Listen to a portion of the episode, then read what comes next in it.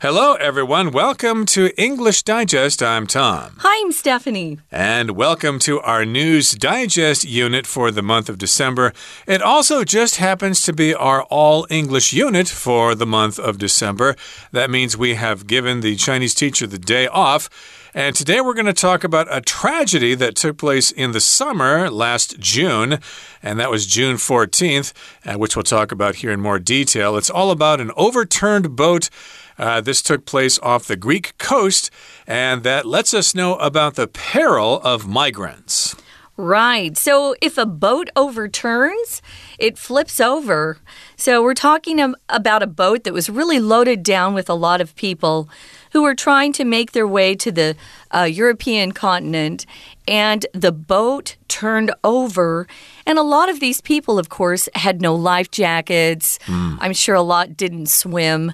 And sadly, so many people lost their lives on this particular fishing vessel. It probably wasn't very sturdy to begin with. Right, and that's our story for today. So we'll get to it right now. We'll read the entire contents and then we'll come down to analyze all of it for you.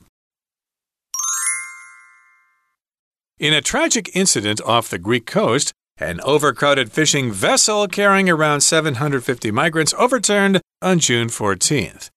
This accident claimed the lives of over 80 people. These desperate migrants had opted for the dangerous sea route via Greece because of its standing as a major gateway to the European Union. Unfortunately, the number of people exceeded the capacity of the boat and it overturned. Following the disaster, Greek authorities initiated a thorough inquiry amid accusations of negligence. Claims that the ill fated boat overturned because of poorly executed towing attempts by the Greek Coast Guard were hotly contested. Officials insisted any line thrown to the boat was merely to assess the boat's situation, not to tow. The boat was transporting a diverse group of migrants, individuals who had left their home countries for Europe in hopes of improved living conditions or employment. Given the economic turmoil and political instability in Pakistan, where around half of the migrants on the boat came from, a significant proportion of those involved in the incident could be classified as refugees. These were people compelled to abandon their homelands, not by choice, but by adverse conditions threatening their survival. Accompanying them were people who had resolved to make Europe their permanent home for whatever reason. In fact, waves of immigrants have created heightened tension in Europe since the 2010s, prompting increasingly rigorous border controls that only address the symptoms without addressing the root causes of mass migration. This distressing incident highlights the grim realities of the ongoing migrant crisis in the Mediterranean, which is putting the lives of countless families in peril. Their desperate voyages not only challenge Europe's border regulations, but also reveal the deeper unresolved crisis of the global inequality that forces migrants to seek better lives. Let's dive in, guys. We're talking about a very tragic loss of life in this particular all English unit. And the headline says Overturned boat off the Greek coast highlights migrant peril.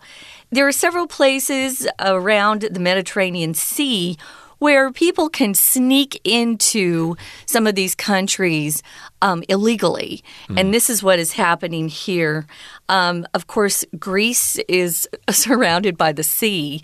And so a lot of people will get on boats and try to get in there. We're going to talk about how Greece is actually a gateway into the rest of Europe and explain how that is. But for now, we're looking at the headline, the title. And as you know, if it's a headline on a newspaper story or even an article, it won't be a complete sentence. We'll be missing words. So here we've got an overturned boat, a boat that flipped over and it was off the Greek coast. So it was very close to landing on one of the Greek islands, but it was still off in the water. And this highlights or draws attention to the migrant peril. Right. And of course, if you're preparing for a test and you're reading your textbook, you might highlight certain words mm -hmm. in the mm-hmm. text so you can see them more easily later. So, this emphasizes the fact that these migrants are in peril. Uh, peril is a dangerous situation. Uh, you could be injured, you could die, or whatever. Oh, I'm in peril. Please save me. And a migrant, of course, is somebody who moves from one country to another for whatever reason. Uh, in this particular case, though, it does refer to people who are going from place to place because of some kind of danger. They're not actually going through legal channels. Like if you want to move from Taiwan, say, to Australia, then you would be an immigrant. Yeah, there is a difference. I looked this up because I thought, what's the difference between calling them a migrants and immigrants? A migrant and immigrants, the things they have in common are these people are going, they're leaving their own country voluntarily uh, for different reasons, like uh, they want to pursue more education or they're looking for work. Um, but the difference between the two is the immigrants are there to stay permanently, and the migrants are there just temporarily. Uh, they don't have plans to stay long term, but they are looking for different uh, types of jobs. Maybe they're wanting to settle down, get some education there. We've got a lot of this happening around the globe right now, but we're kind of just spending some time today focusing on uh, this fishing vessel that was carrying quite a few migrants that overturned in uh, last summer, June 2023. And it's very, very tragic. We're going to talk about a lot of these words that um, have to do with the immigrant crisis, you could say, around the world. The first paragraph, rather, it says In a tragic incident off the Greek coast, an overcrowded fishing vessel carrying around 750 migrants overturned on June 14th.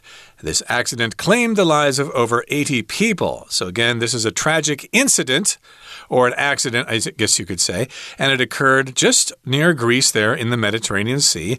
And this fishing vessel or this fishing boat was overcrowded. There were too many people on it.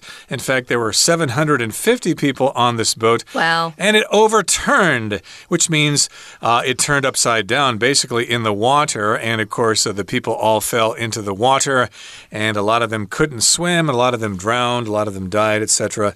And this, of course, resulted in the death of 80 people, or the deaths of 80 people, which isn't all of them, but still, that's a pretty high number. Oh, it's a very high number. Hopefully, there were no children, but we don't know. So, yeah, it claimed a lot of lives.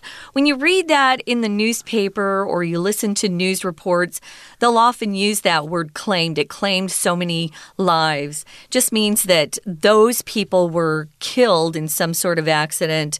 Uh, those people died. So it claimed the lives of over 80 people. It may have been because the fishing vessel couldn't handle that much weight. Uh, we don't know. Oh, I wanted to mention this peril. We actually use it uh, quite a bit. So if you're in peril, you're in danger, or um, if something is in peril, maybe your job is in peril because of the economy just means that something's at risk of having a bad ending. So if your job's in peril, it's at risk. Maybe you're going to lose your job, lose your work. Um, so something can be in danger if it's in peril. Uh, this was uh, a really sad situation for these migrants. So moving on to paragraph two. They were desperate. People who are desperate have no hope. They're they're willing to do just about anything to change whatever bad situation they're in. Said they had opted for if you opt for something you choose. They had chosen to take this dangerous sea route via Greece or through Greece because of its standing, its position, its um, reputation. That's what people saw it as, as a major gateway to the European Union, the EU. Um, a gateway is just sort of an entrance to some place. Hmm. And so it was if they could get to Greece, they knew that they were close to getting into uh, the EU, the continental uh, part of Europe. Uh, right, and sometimes they go to Italy as well Oh, because yeah. they're uh, in the Mediterranean Sea there, and sometimes they sail from Africa, like from Libya or wherever. They sail on up and they try to get into Mm-hmm. the EU, but they were desperate and they opted for the sea route. And of course, Greek has the standing or the position Mm-hmm. or the official recognition as a gateway to the European Union. Unfortunately, the number of people exceeded the capacity of the boat and it overturned. So this is bad. Unfortunately, that's when we changed the tone of our uh, essay here. Yeah, they were going to immigrate there, but unfortunately, something bad happened and there were too many people on the boat. It exceeded or went over the capacity of the boat, capacity of how many people it's supposed to hold. And of course, there were more people in there than there were supposed to be, and it overturned in the water, causing a lot of trouble. And that's where the the sadness comes in. They just had way too many people on that particular fishing vessel. When I think of a fishing vessel, it's not exactly um, I don't know something that that looks sturdy. You know, usually it doesn't have that many people on it. You go out for you know maybe the day to fish and come back. So you can imagine. So following the disaster, Greek authorities these are people who are in charge of uh, usually. Um, police or the Coast Guard. Those are a type of military that uh, take care take care of the coast for a country. Uh, the authorities could be the politicians, people in charge are the authorities. They initiated or started a thorough inquiry amid accusations of negligence. So I guess people, we all hate to see anyone uh, lose their life. And so, of course, people are upset and they started pointing fingers. That's what we use a lot when we're saying, hey, it's your fault, it's your fault, it's your fault. We want to blame somebody. So they started this inquiry amid accusations. So, inquiry is just when you have some questions about something. We often will use it, though, for um, police situations where someone's doing some investigating and they have questions about what took place. So, they started a thorough, a very complete uh, inquiry amid accusations. This word can also be pronounced inquiry, which uh, might be more, uh, might be simpler or easier for our dear students to pronounce. Inquiry, And inquiry. They, yeah, and they use that more in the UK, inquiry. Okay, and I think they spell it with an E in the UK, if I'm not mistaken. But in any case, here, uh, the they had a thorough inquiry. They were asking questions and trying to determine what happened here. And this was amid accusations. If something's amid something, it's in the middle of something. So there were these accusations going on when they conducted this investigation, when they conducted this inquiry. And we have these accusations of negligence. An accusation is when you claim or you charge or you state that someone has done something wrong or that they have done something illegal. Uh, hey, I, I resent your accusation. and I did not steal money from the company. That would be the accusation that you claimed someone stole money from the company or did whatever. Yeah, and here they're they're getting accusations of negligence. People are looking at uh, the Greek authorities and saying, "Hey, um, we think what happened was because of negligence." Negligence is a, a word we often use in law. In legal uh, situations, maybe uh, you've been arrested for murder, and they say um, you've been uh, indicted for negligent homicide. Homicide is murder, and negligent means there's something you didn't do well enough, you weren't careful enough, you didn't care enough, and it led to someone's death. Uh, negligent is the adjective form, but negligence is the noun. So you don't ever want to be accused of negligence. It means somehow you just didn't care enough to take care of something in the proper way, and it led to someone getting hurt or maybe even dying. Right, and it says claims that the ill fated boat overturned because of poorly executed towing attempts by the Greek Coast Guard were hotly contested. Hmm. So, first of all, we have claims, and they were contested. Some people agreed with them, some people disagreed with them. And what were the claims? Well, they claimed that the ill fated boat overturned because of poorly executed towing attempts by the Coast Guard of Greece. So here to execute something just means to carry forth with something, to carry out some kind of action. And yes, they had these towing attempts. To tow means to pull a boat because it doesn't have its own power. Uh, lots of uh, shipping vessels need to be towed into harbor because they can't operate in the shallow water. They need to have a towboat pull them in, mm -hmm. or a tugboat, I should tugboat, say. Tugboat, yeah. Uh, tugging or towing mm. is the same thing. Mm -hmm. And again, to execute just means to carry this out. And they thought that these people just didn't do uh, the towing the way they were supposed to. Uh, the Greek Coast Guard were negligent. They should have uh, done this towing in a different way. As Tom said, execute is a verb and it just means to carry something out. Uh, maybe you have a contract with a new client and you want to execute this contract to carry it out. Execute also means uh, to put someone to death mm. for something they did that was um, illegal. But here just means to carry out some sort of plan uh, that has been put into effect. So yeah, they were they were claiming people that were pointing fingers. Of course, that the Greek Coast Guard said, "Hey, it's your fault. Uh, you were trying to help tow them in, and you did it wrong." And uh, the Greek Coast Guard said that's not true. If you contest something, this isn't a contest, this is contest, which is a verb, and it means you really disagree with some sort of decision that's been made and you formally say that it was wrong or unfair and you want to have it changed, you try to get it changed. Uh, maybe your favorite baseball team or soccer team lost an important game and your team said, Hey, we're going to contest this win. We're going to uh, take it to the authorities because we think it wasn't fair. Or maybe an election was stolen, you think. And you can contest that election. You can say, Hey, it was wrong. It was unfair. People cheated. Uh, we're going to try to get it changed. So that's contest. Uh, remember, sometimes you can only figure out some of these words by uh, seeing the the phrase that it's in or the sentence that it's in to see what other words are, are surrounding it. Um, it's kind of hard. It's like your po in Chinese. Sometimes mm. we don't know which definition is being used here or how to even pronounce it. But if you look at the whole sentence structure, you can guess it by the context. Exactly. So it was uh, contested. Uh, people basically just opposed something as being mistaken or as wrong. And of course, they thought that they were giving them the rope to assess the situation, to look over the situation, hmm. and not to tow them. Okay, that brings us to the midway point in our explanation for today. Let's take a break now, but please stay tuned. We'll be right back.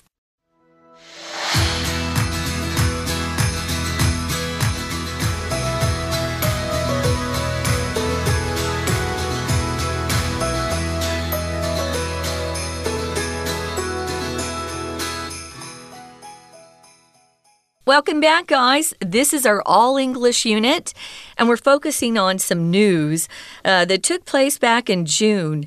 And we had a, a fishing vessel that was just loaded down with lots of migrants, 750 to be exact, 750. And the fishing vessel overturned and it claimed the lives of over 80 people. So it was a real tragedy that happened. Of course, when this stuff happens, people are upset and I would be too. There's a lot of death here, and it's so sad. And it could have been prevented, perhaps.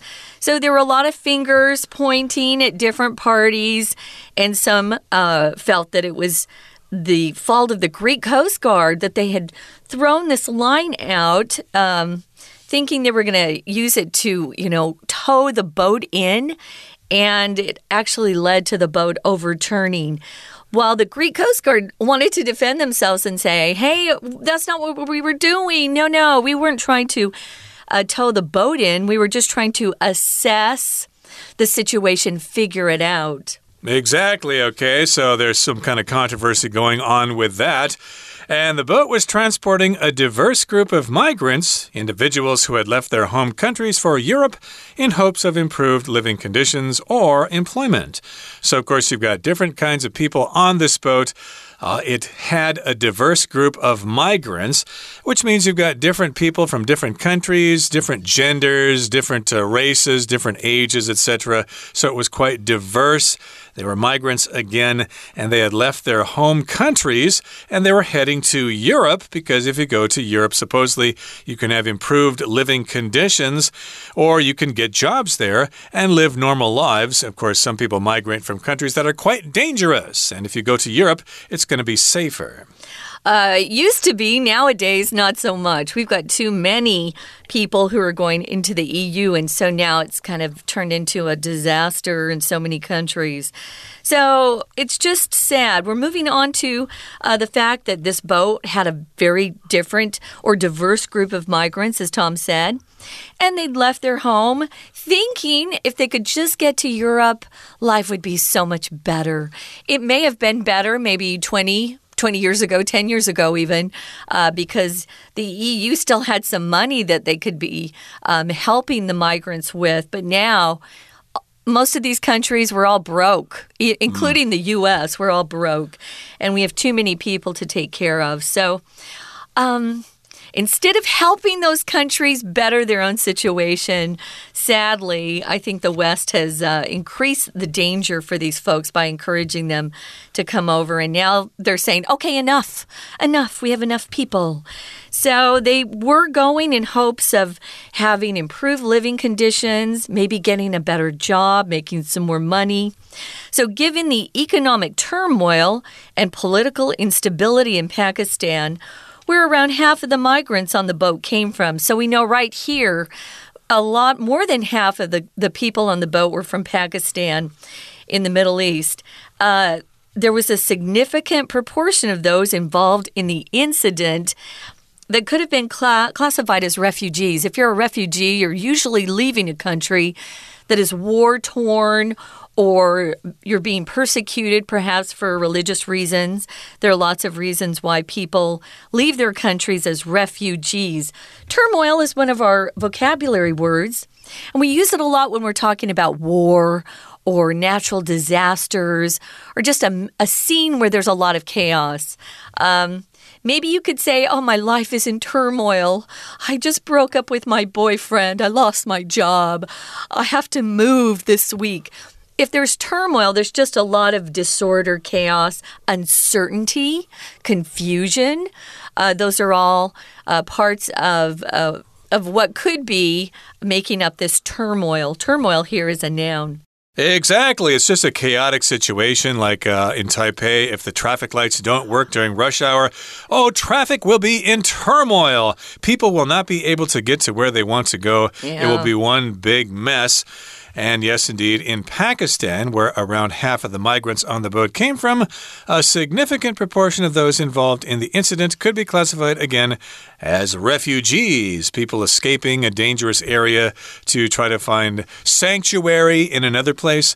And these were people compelled to abandon their homelands, not by choice but by adverse conditions threatening their survival. So if you're compelled to do something, you are kind of given the incentive to do something. You have this motivation. So they were compelled to abandon their homelands, not by choice. Okay, we don't want to leave. Uh, we don't want to leave. We'd like to stay here. We actually like our lives here, but uh, unfortunately, we have these adverse conditions which are threatening our survival. A war is going on. There's persecution. Uh, there's a famine or whatever. Uh, of course, there are lots of of refugees leaving Syria.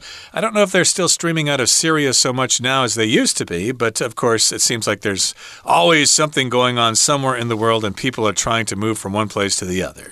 Yeah, an adverse or adverse, you can pronounce it either way, just means bad, harmful, unfavorable. And a lot of times, if people are compelled to do something, they're forced to do something. I think here uh, you could probably say they felt you know, like they had no other choice or they just wanted to get to a better situation. So, yeah, you can be compelled or forced to do something. For example, students uh, who go to schools with uniforms feel that. Uh, they're compelled to wear those uniforms. They really don't have a choice. Uh, they are forced to do something, or um, maybe because of a law or your government, you're forced to do something that you disagree with. You could say you were compelled. Um, but also, as Tom said, it's also just a really strong feeling inside. Uh, maybe something inside you yourself is compelling you to do something. Um, but here, they just felt like they had uh, no other choice. So, accompanying these people uh, were accompanying them or these people uh, who had resolved to make Europe their permanent home for whatever reason. So there were just a lot of people. They were looking and they were thinking, oh, if I could just get to the EU, you know, it looks like it's so much better over there. But, you know, the grass is always greener. Hmm. Um, it's a phrase we use when people think, oh, my situation's so bad. If I just could go somewhere else, it'll be so much better. Not necessarily. And we're seeing that now because a lot of these migrants are coming uh, to the EU, going to the EU or even America right now and finding out the situation is not what they thought it would be or what they were told it would be. And they probably wish they were back home. So, in fact, right now we've got waves of immigrants. Waves just emphasizes the fact that it's one group after another. If you go to the ocean, the waves just keep coming into the shore, one after another. It just never ends. And this has created heightened tension in Europe since the 2010s, a lot of European uh, villages, cities, even countries in general are starting to resent the migrants because they're kind of destroying their way of life. So, heightened means to increase something. Um, if you have a heightened sense of something, it just means it's really sharp. So here it's just increased tension in Europe has uh, been taking place. In the last, I'd say, two or three years, it's gotten so much worse. Uh, exactly. So, of course, they're all wondering what to do about these people. Should we let them in? Should we help them out? Or should we keep them away? And if they go back to their countries, they may be in big trouble. We don't really know. But in any case, the tensions are heightened. Hmm. And of course, this has prompted or brought about increasingly rigorous border controls that only address the symptoms without addressing the root cause of mass migration. So, yes, we've got this uh, problem in Europe, and people there are asking their governments to do something. Quit letting these people come in. It's hard enough to find jobs as it is. And all these new people are causing problems with housing and crime and all sorts of stuff. Mm -hmm. So, they want these rigorous border controls. If something's rigorous, it's severe, it's strict. Uh, they're just not letting, letting so many people in, although there are ways to slip through here and there. But uh, they're increasing those border patrols, which would be in the ocean, of course, uh, in the Mediterranean Sea. And yes, they're just addressing the symptoms and not the causes. Okay, mm. so the symptoms, of course, are the migrants uh, heading to other countries, but the root problems are what's going on in those countries. Did they have a famine? Is there some kind of a tyrannical government or something like that? Did the West war? come in and start a war? mm, exactly. So, yeah, yeah, a lot of times it's uh, it's the West causing problems in some of these countries. Oh, anyway, it's kind of tough. So, yes, yeah, symptoms, the people coming in, the problems they're causing, but we're not looking at why they're actually leaving their home countries. I think if you ask most of these people, they would rather stay home. Mm. People don't want to leave their home, you know, everything they're familiar with, the food they love, the people, they can speak the language. Um, yeah, so uh, I don't think what we're doing is actually helping anything. So, this distressing incident, distressing means people are really upset about it. It's causing anxiety, pain, sorrow. It highlights or points to the grim realities of the ongoing migrant crisis in the Mediterranean. Mediterranean. Grim here is a word we use to talk about something that's really worrying. Um, it, it's a situation where there's no hope. Or maybe you have a teacher that often has a very grim expression on his or her face. They look very serious and it's kind of a, a little scary to you. Or maybe you're in a grim economic situation where you just don't know how you're going to get out of it. Uh, you're not making enough money to pay your bills. Uh, life can be very hopeless when you're in that kind of situation, and I think this is how they're feeling. Right, and so that's a grim situation there in the Mediterranean, which of course is the ocean south of Europe and north of Africa there. And that's putting the lives of countless families in peril. There's that word peril again. Uh, they are in danger, they're in trouble. And their desperate voyages not only challenge Europe's border regulations, but also reveal the deeper, unresolved crisis of the global inequality that forces migrants to seek better lives. Uh, to me, I think uh, they probably are mistaken in thinking that uh, Europe has some really good wine and cheese and stuff like that, but uh, you don't have to go to Europe to find good wine. They've got good wine in Chile and South Africa and other places like that. So uh, maybe Europe is not all it's cracked up to be. I think they've been led to believe that the welfare system will uh, pay for their housing and their food, and they're um, anxious to get into that situation. But once the money runs out, it's tough to keep offering those uh, things to migrants who are coming in. So that's what's hard. So hopefully, um, our leaders will get smarter because so far they have failed at all of these policies for the last decade or so. Um, but uh, it's hard not to feel sympathy, I'll tell you, especially for some of these families that really feel like they have no alternative but to get out of the country where there's a lot of war. Yep, they are families with kids who are, you know, innocent. And uh, of course, we should probably figure out a way to resolve this problem as soon as possible. Okay, that brings us to the end of our explanation for today. And that's, uh, of course, the end of our unit. So please join us again next time for another interesting lesson that we really enjoy teaching you. From all of us here at English Digest, I'm Tom. I'm Stephanie. Bye. Bye.